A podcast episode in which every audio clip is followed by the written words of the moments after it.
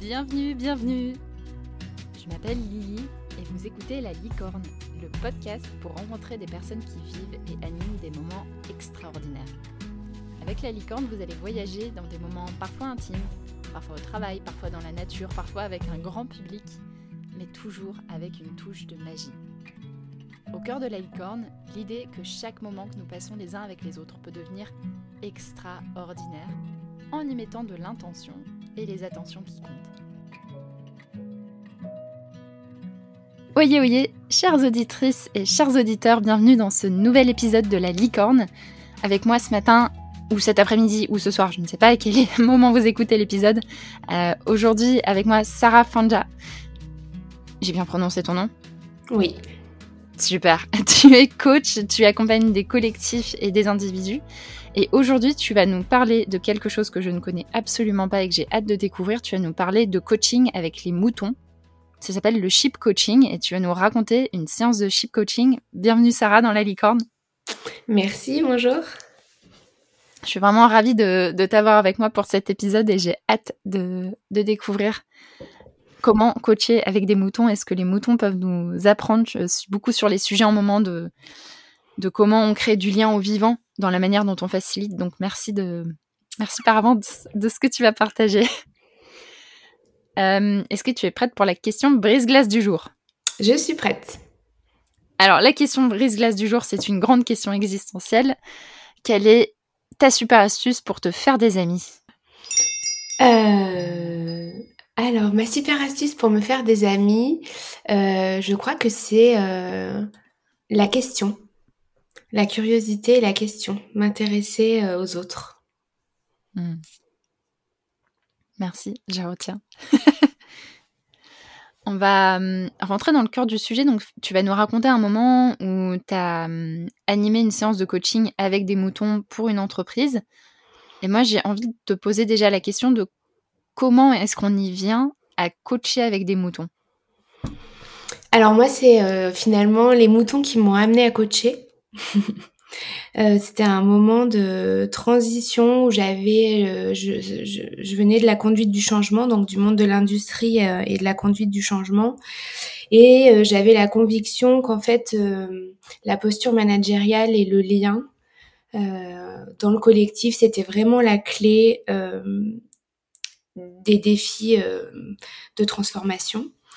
Et j'avais fait le constat dans l'industrie que on forme les managers au basique du management. Euh, on les forme en fait à figer des rituels, à recopier un petit peu des bonnes pratiques. Ça leur met déjà beaucoup de pression, beaucoup de euh, d'injonctions à, à, faire d'une certaine façon.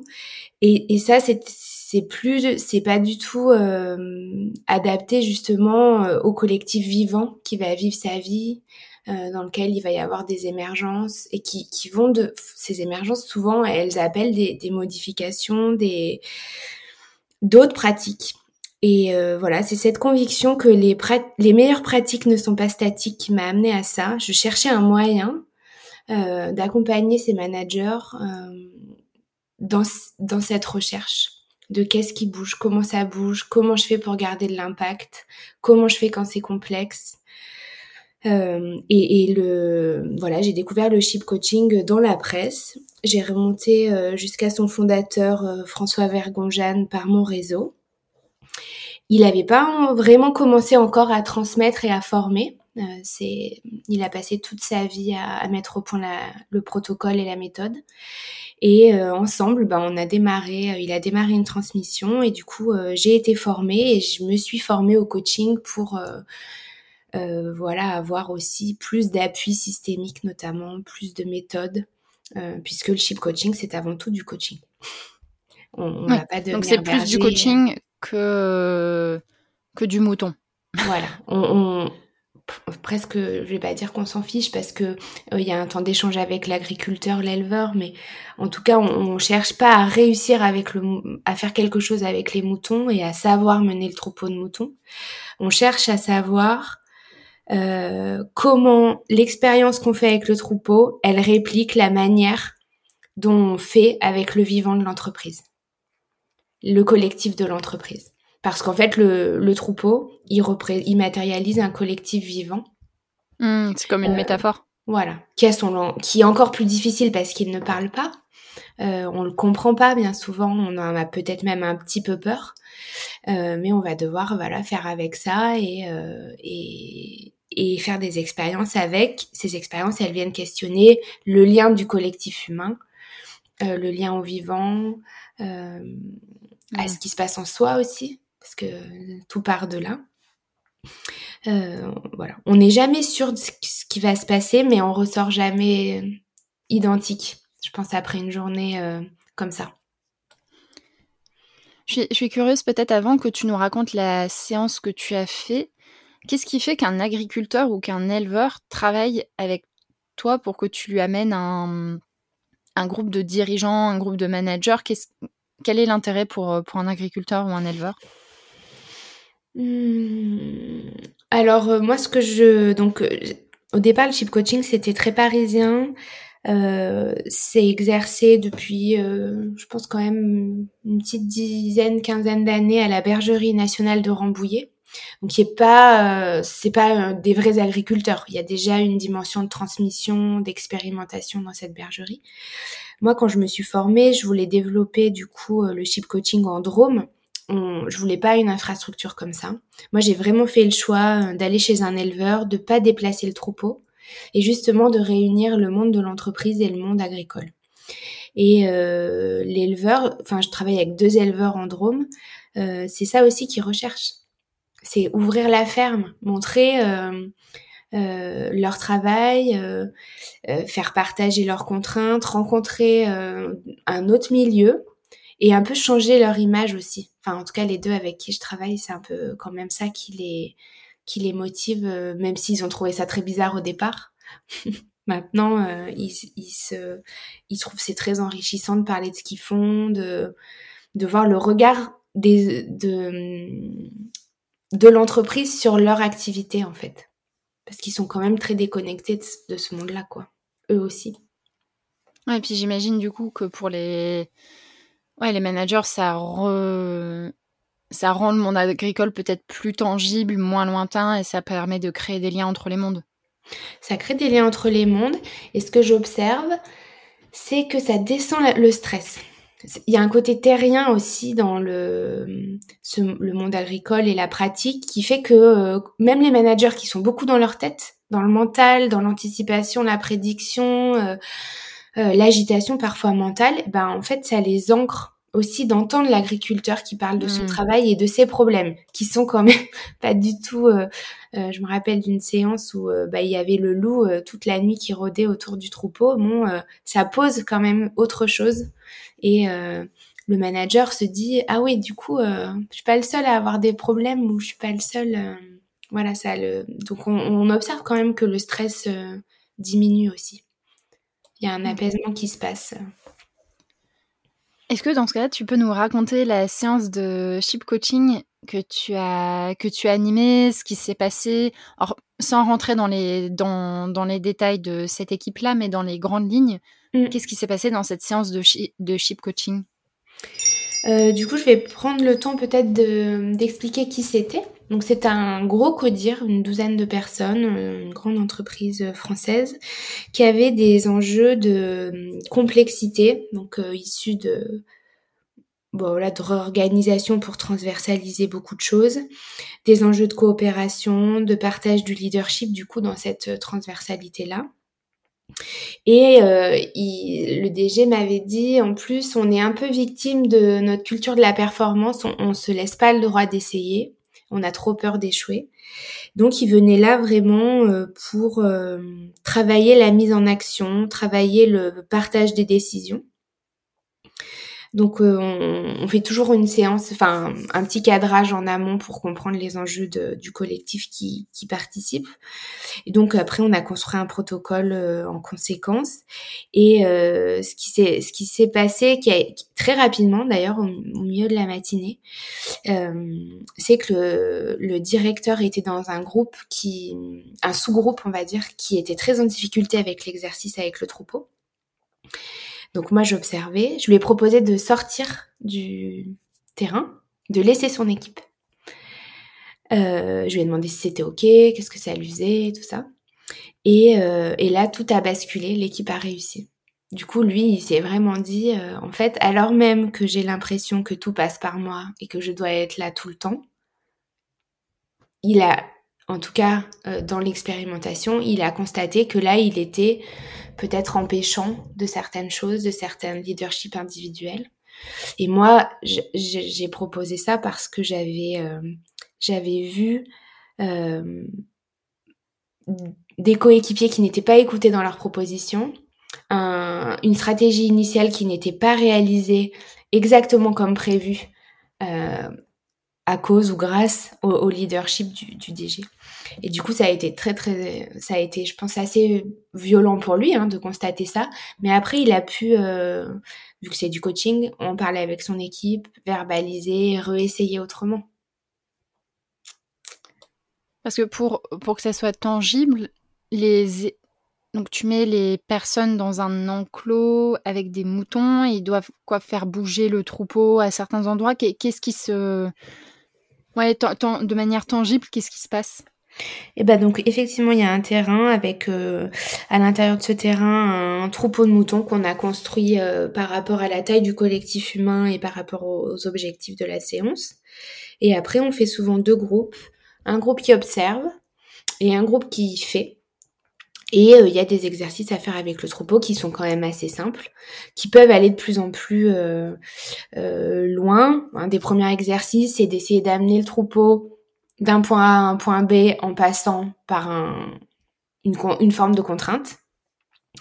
Et puis après des exercices plus difficiles, ça peut être justement comment on, arrête le troupeau. C'est-à-dire qu'on va pas juste le faire bouger, on va essayer de le stabiliser comment on va le mixer avec un autre collectif vivant, des oies, des agneaux. Euh, voilà, on peut après aller dans la difficulté, mais on va dire que la première, euh, les premières expériences, c'est vraiment euh, trouver la juste distance avec le troupeau pour le mettre en mouvement sans le stresser. Et c'est ça le miroir en fait.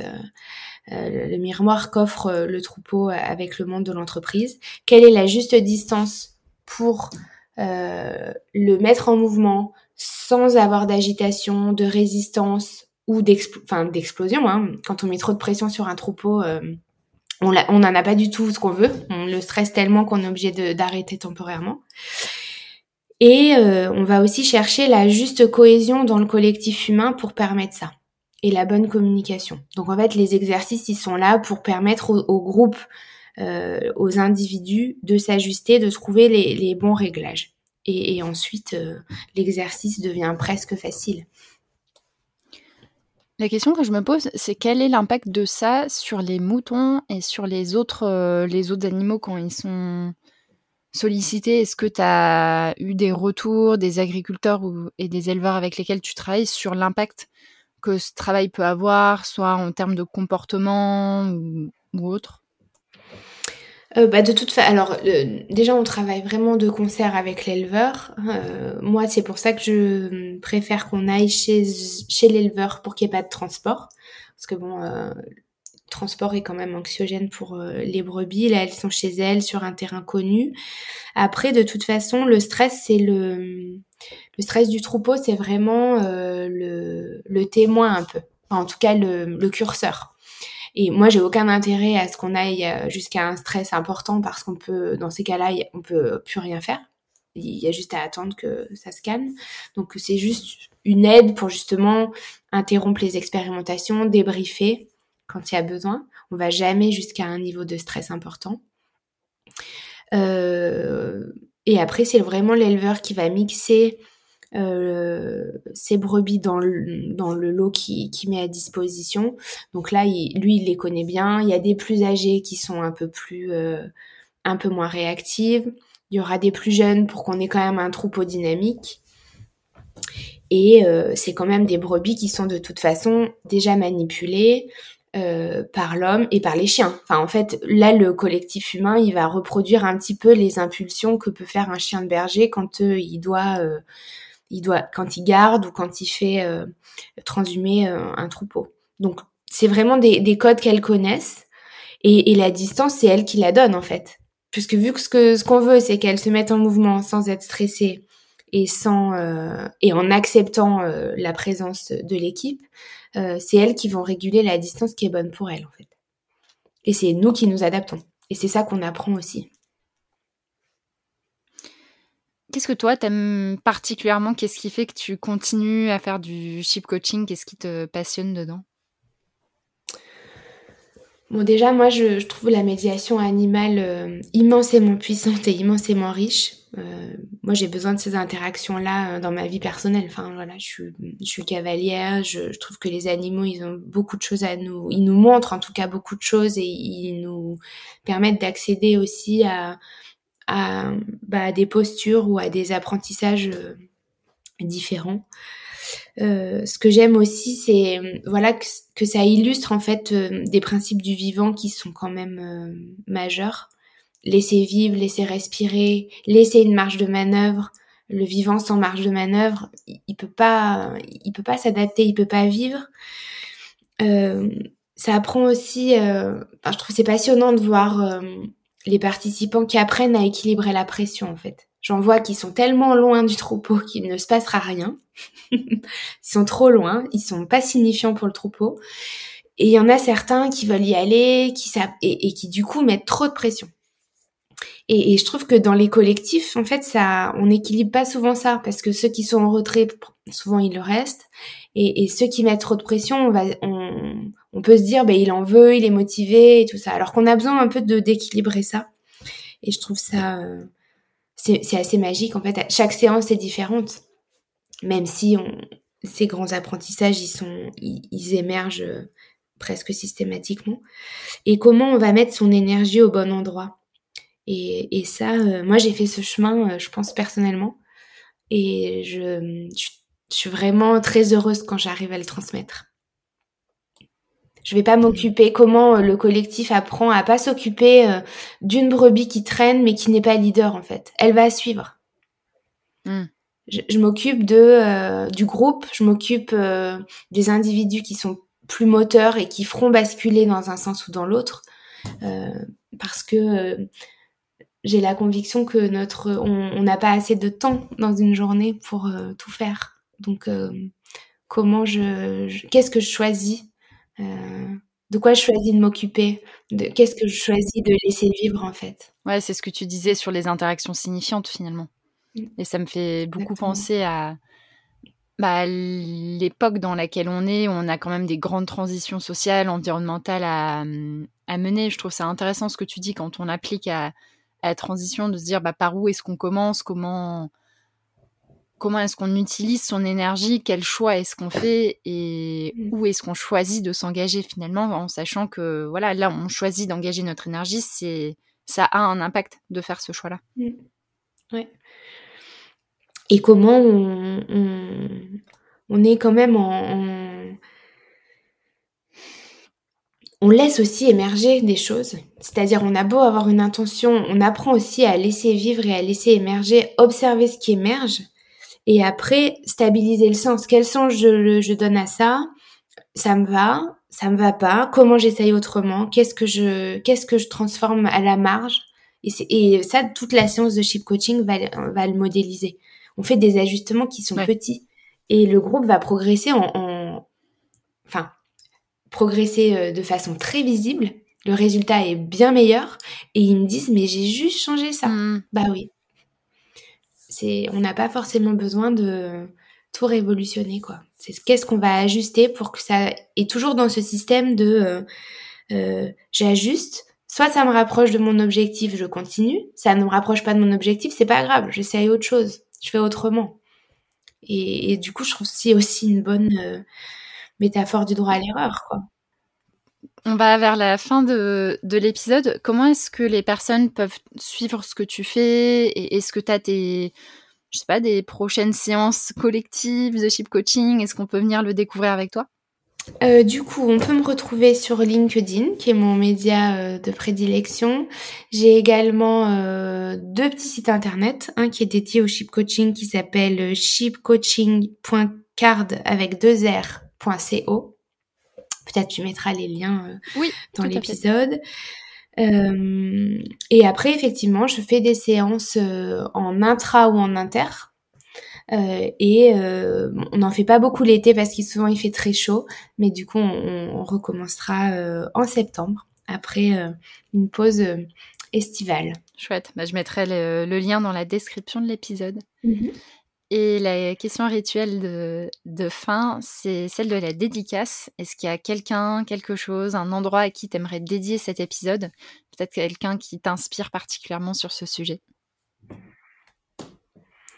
Bah alors du coup, je vais dédicacer évidemment euh, cet épisode à François Vergonjane, qui est un, un ingénieur euh, agronome qui a travaillé dans le milieu agricole très longtemps, qui a du coup eu cette euh, intuition et qui a passé euh, une bonne partie de sa vie professionnelle à euh, mettre au point ce protocole et à, et à le faire connaître et à le, et à le, voilà, l'améliorer. Et qui aujourd'hui est aussi coach, superviseur et qui travaille en systémique, qui a écrit plusieurs ouvrages sur l'analyse transactionnelle, enfin de, des grands principes de la systémique. Euh, et puis bon, euh, si je peux faire deux, euh, bien sûr aux deux éleveurs qui, qui m'ont, on va dire quand même, ouvert les portes de leurs exploitations et qui nous confient leurs brebis. Merci Sarah.